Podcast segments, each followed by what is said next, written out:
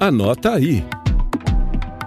Em todo o mundo, cerca de 250 mil crianças ficaram órfãs após perderem a mãe para o câncer de mama. O alerta foi feito neste ano pela Organização Mundial da Saúde. Segundo a OMS, o câncer de mama é o mais comum entre as mulheres e também o mais fatal. E foi para promover ações contra a doença que nasceu a campanha Outubro Rosa. Tudo começou nos Estados Unidos, nos anos 90, num evento chamado Corrida pela Cura.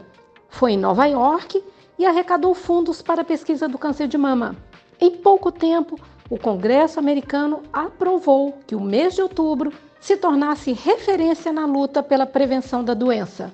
Junto com a campanha, a proposta do lacinho cor-de-rosa como símbolo do movimento, quem conta é a jornalista Natália Alessi. O símbolo foi lançado durante a Corrida pela Cura em 1990 na cidade de Nova York. Na ocasião, alguns corredores usaram esse lacinho durante a corrida e depois disso ele caiu na moda e foi distribuído em locais públicos e também eventos como desfiles de moda. Aqui no Brasil, a campanha demorou um pouco mais para chegar. Foi no ano de 2002, quando o obelisco do Parque Ibirapuera, em São Paulo, foi iluminado com luzes cor-de-rosa, que até hoje é a cor oficial da campanha. E seguindo o exemplo de São Paulo, muitas cidades passaram a iluminar os seus monumentos públicos com luz rosa, indicando que apoiam a causa de chamar atenção para a saúde da mulher. O TCE de Goiás não ficou fora dessa. A médica Ana Paula Pascoal reforça que ações de educação preventiva são fundamentais para o controle da doença. Nós mulheres precisamos estar sempre em alerta, não apenas só no mês de outubro, mas sim é, em todo o decorrer do ano e frequentar o nosso médico para que a gente possa detectar essa doença o mais rápido possível porque o índice de cura hoje é muito grande. Então fica aqui um alerta para todos. Perfeito, doutora Ana Paula. E outro médico que também faz um alerta é Drauzio Varela.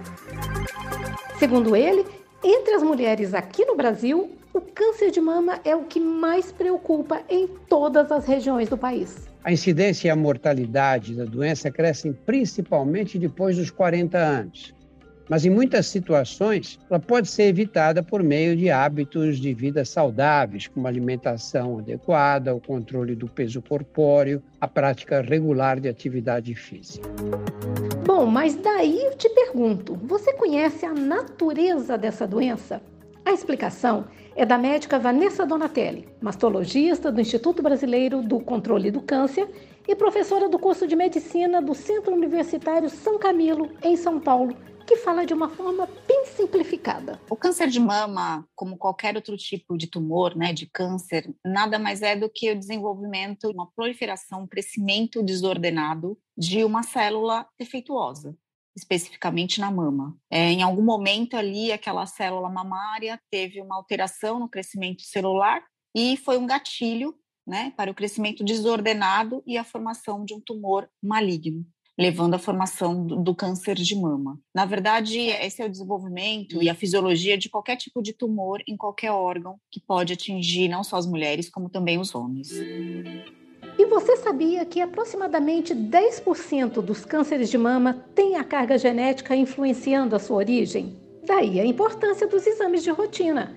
A rede pública de saúde recomenda que as mulheres entre 50 e 69 anos realizem uma mamografia a cada dois anos.